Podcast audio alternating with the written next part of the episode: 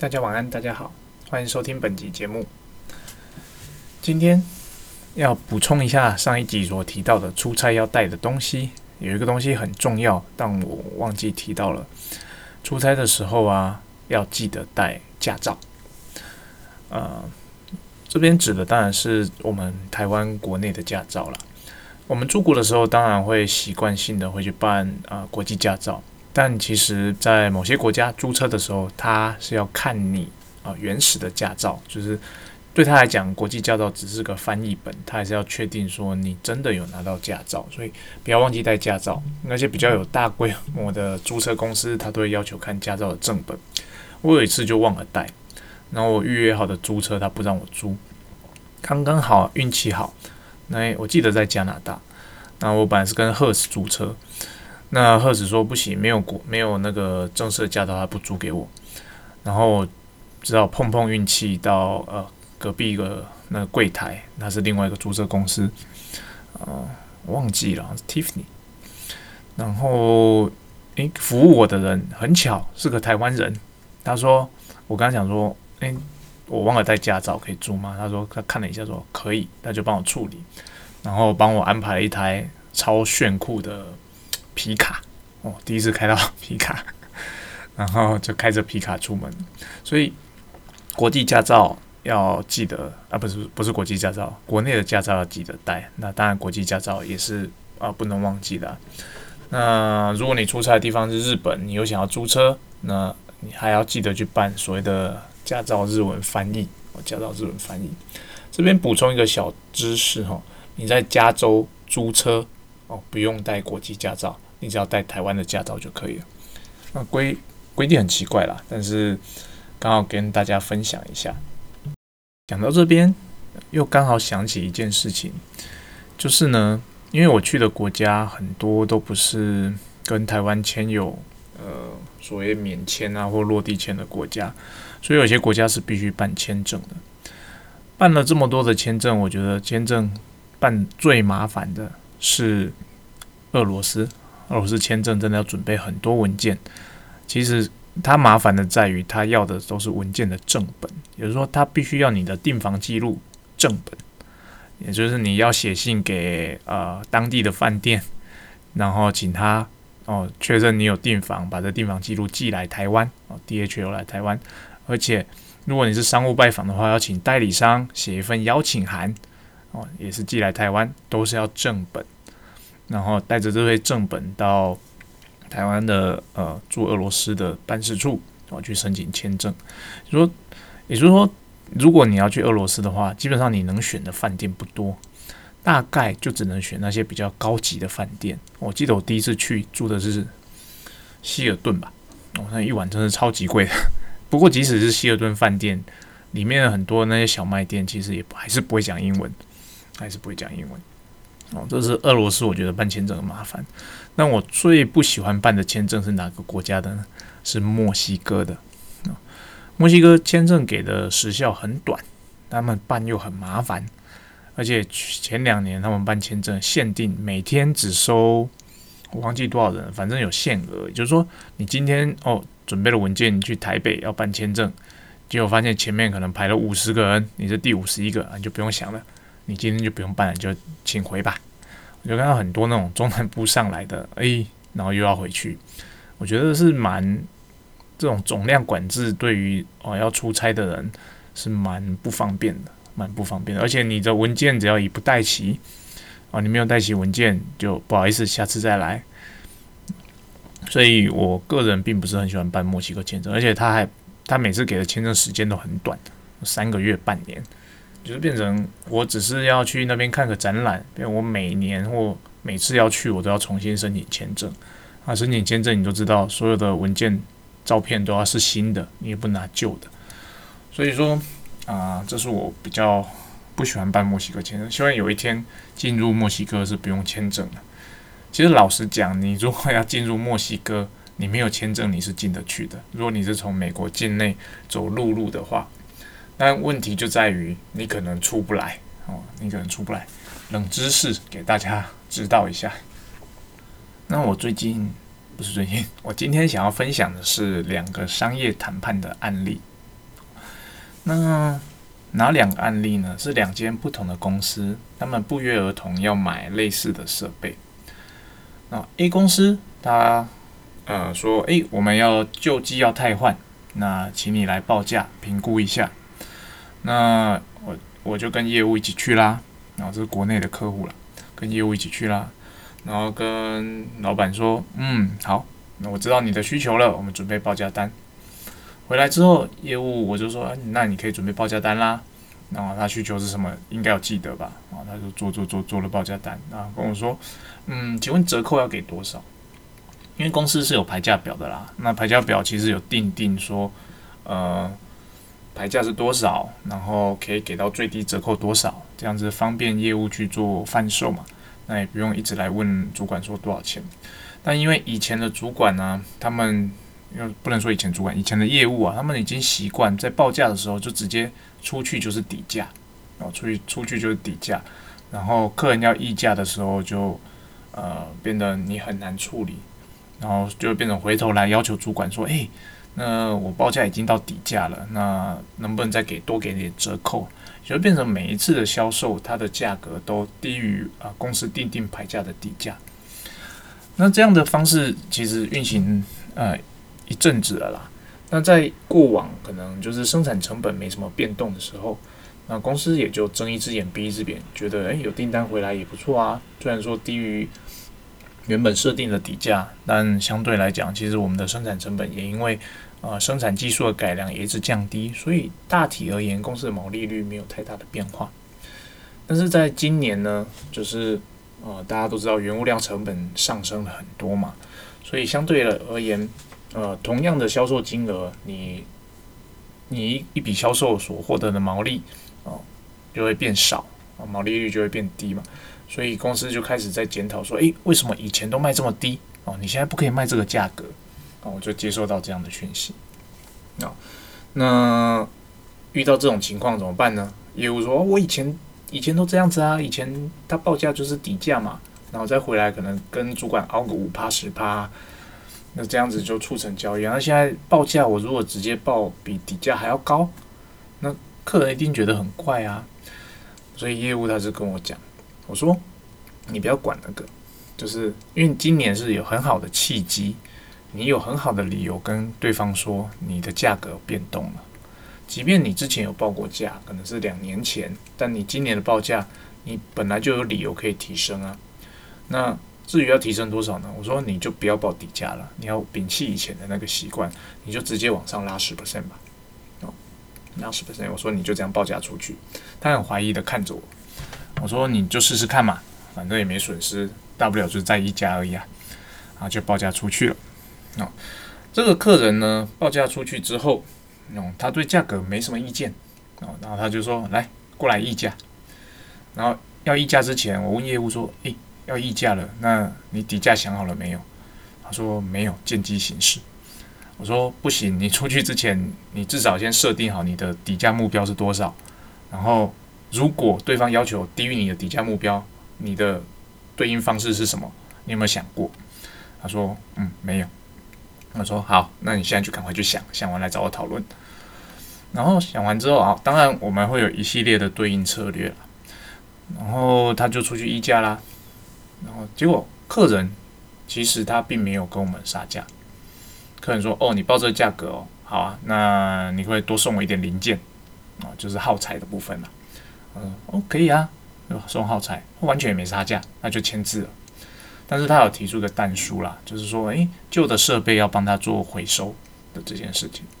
那这就牵扯到另外一个回收，到底是只是帮忙，就像我们买冰箱嘛，那个送冰箱来的会把旧冰箱载走一样。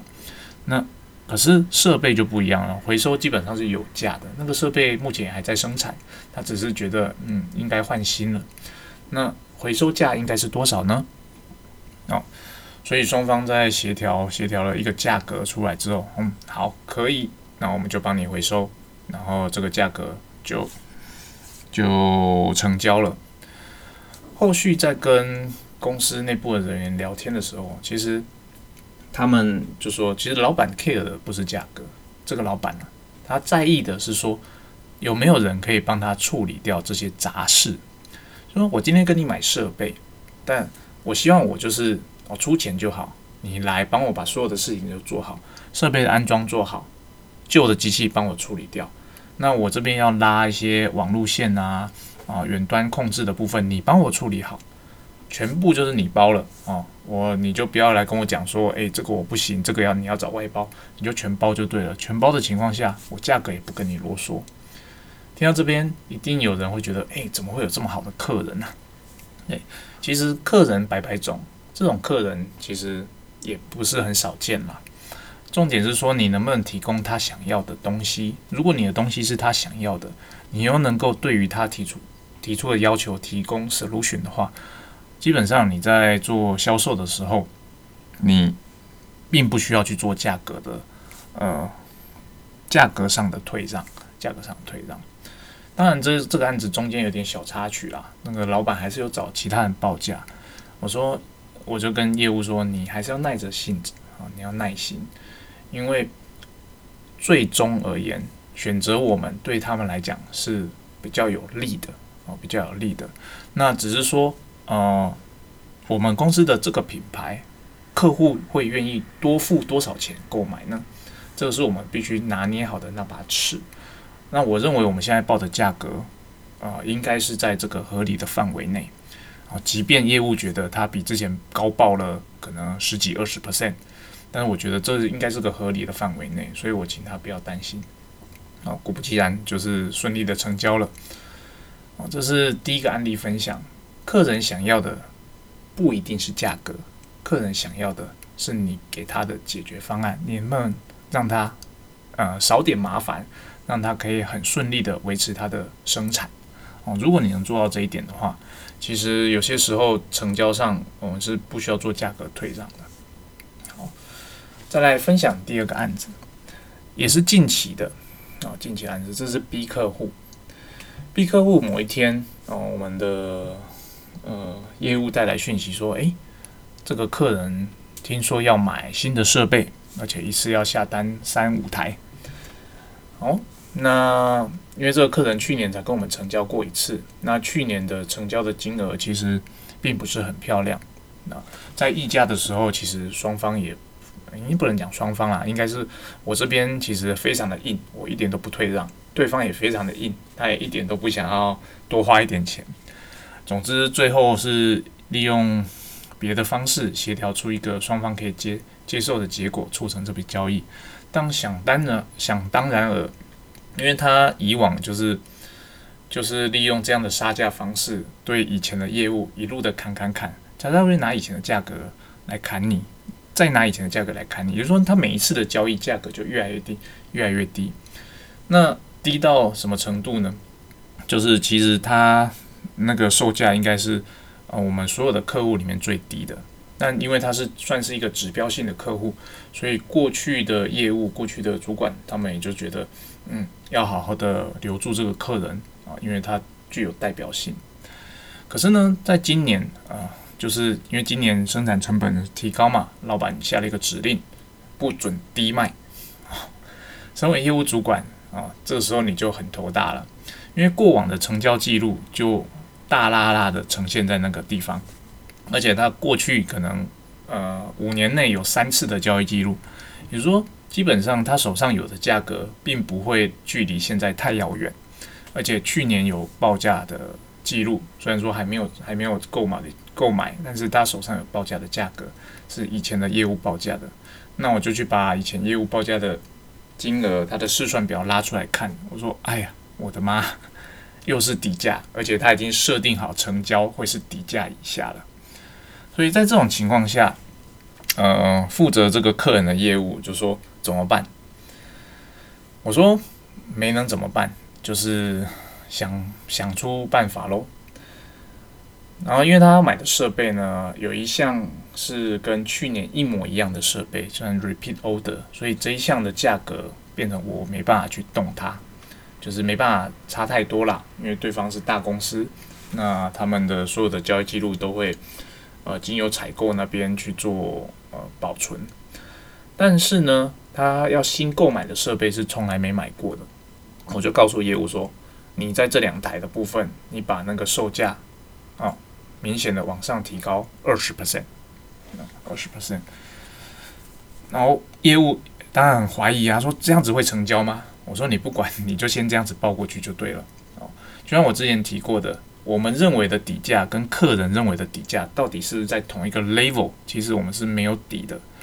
我们认为很贵，或者我们认为很便宜，那个是呃，这个这个基准点只是我们认为，重点是客人他认为到底是贵还是便宜，这才是重点。所以业务就包过去了。那这是算是一个大案子啦，整个案子加起来也超过千万。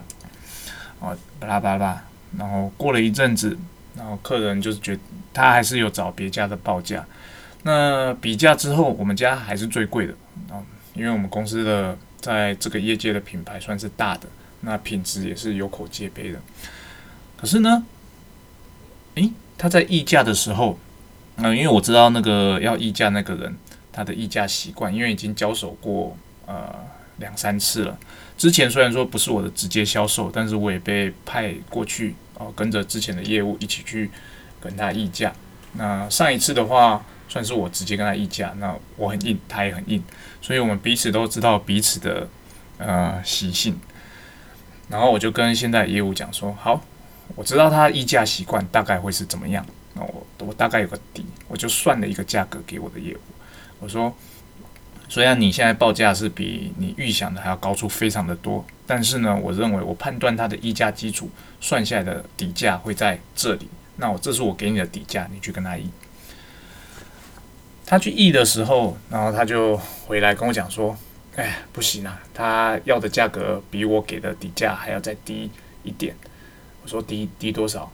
嗯，总之就是低一点。他说：“他问我了，再这样的话，我是不是应该过去拒绝他，或者是说，呃，去把价格拉高一点？”我说：“嗯，这是个大案子，那到底都低多少钱？啊，低五万。”我说：“低五万，你不用问我，你就签回来就对了。”哦。就是我算给他的价格啊，跟对方开的价格只差了五万块哦，一个千万的案子差五万块，我觉得这个是算是误差范围内。我说不要想太多，你就签就对了，有问题我会负责哦，所以就顺利把这个案子拉下来了。这个案子呢，跟前一个案子不一样。这个案子之所以会成功，主要是在于，呃，虽然说他有以前的交易记录，但是因为他这次新购买的设备有两台是新的，他并不知道这样的设备。呃，在我们公司的定价是多少？所以我在报价的时候呢，就要求业务把它往上拉高，往上拉高。但因为它是整个案子一起谈的，所以它的价格平均起来看起来不会太奇怪。就算有竞争对手来，因为竞争对手不会知道我去年跟他交易的金额，也就是他在报价，竞争对手在报价的时候啊，他会用现在他的生产成本来报价嘛。在这种情况下，就是变成虽然说我有一台。的价格我拉不上来，但我另外两台价格拉上来之后，我可以把那一台低价的部分的毛利啊一并的给它往上拉。在这种情况下，就变成，诶，虽然说我看起来好像呃一个一个大订单里面的其中一个设备的毛利不佳，但其实我整笔订单的毛利跟以往比起来，是跟这个客户以往的交易记录比起来是大幅的往上拉的哦，至少拉了十 percent 以上。这个案例其实最成功的关键在于是，呃，我有去了解以往的销售记录，而且过往有跟他交手的经验，所以大概已经抓到对方的议价的习性。哦，在这种情况下，我就很有把握，在报价的时候先把我的议价空间给留下来。那这个议价空间就是会留给那一位采购哦，他砍价用的。因为采购它有它的习性存在，它有它的业绩存在，所以既然已经知道它会这样议价的话，我当然不可能一开始报价就报我的最低价。我相信大家做业务一定有这样的 sense，只是说你要怎么去抓到它的议价的那个百分比，这个就是靠经验以及靠呃累积哦，靠经验、靠累积以及靠记录啊，哦，靠记录。我会很要求呃业务哦，不论是外销或内销的业务。你们我们在那个档案订单存档的时候，一定要把我们的计算书给它一起归档，甚至溢价的记录也要一起归档。所谓的议价记录，就是有些案子你可能会经过一次的议价、两次的议价，甚至三次的议价再成交。你要如实的记录你原本报价多少钱，第一次议价议到哪里，第二次议价议到哪里，第三次议价议到哪里。这个记录是个非常宝贵的资料，它可以帮助未来如果新接这个客人或这个区域的业务，这个代理商的业务，了解到这个啊，可能这个客人他就是习惯性的会这样议价。那在报价的时候，你就不能够很单纯的就是照牌价的底价报价出去，哦，你就是自然而然，你就会预留一点溢价的空间，哦，你报价的时候就要往上报。那我会发现，其实，在如果是做外销的业务助理，他们会觉得这件事情很麻烦，他会觉得我干嘛要记得每一个人、每一间代理商他的呃购买习惯呢？我就全部统一报底价就好啦。对，没错，我们在对大部分的代理商是可以这样做。但你就明明知道某些代理商，他就是每一次要成交前都会跟你议价，可能一个三趴五趴他也爽。这种情况下，我们如果不想损失我们毛利，那为什么我们不在报价的时候，我就是给他往上加个三趴五趴？利用年度啊，在做价格表调整的时候，我就针对这一家特别往上加个三趴五趴呢？那以后他跟你议价三趴五趴降下去，你也不会。它也不会低于我们的底价，哦，但是他们就会觉得我这样每一家都要不一样，我很麻烦，我很容易出错。可是你一旦有这样的想法，就表示你就是个助理，你并不是个业务哦。业务怎么会因为呃怎么会不想要多赚呢？哦，怎么会不想要多赚呢？哦，啊，听到这边，其实我还是要强调。这跟我之前提到的帮代理商赚钱这件事情并不冲突哦。哦，我们帮代理商赚钱有很多的方式，但不代表我们公司必须亏钱帮代理商赚钱。哦，这是两码子事。所以如果有老听众的话，听到这边不要觉得奇怪。其实我们公司本来最重要的目的就是要赚钱，公司赚钱才能够养活我们这些业务。那公司养活我们。然后我们才可以继续生产产品给代理商，所以公司赚钱是基本的。哦，我们不能损失公司自己的利益，然后去成就代理商的利益。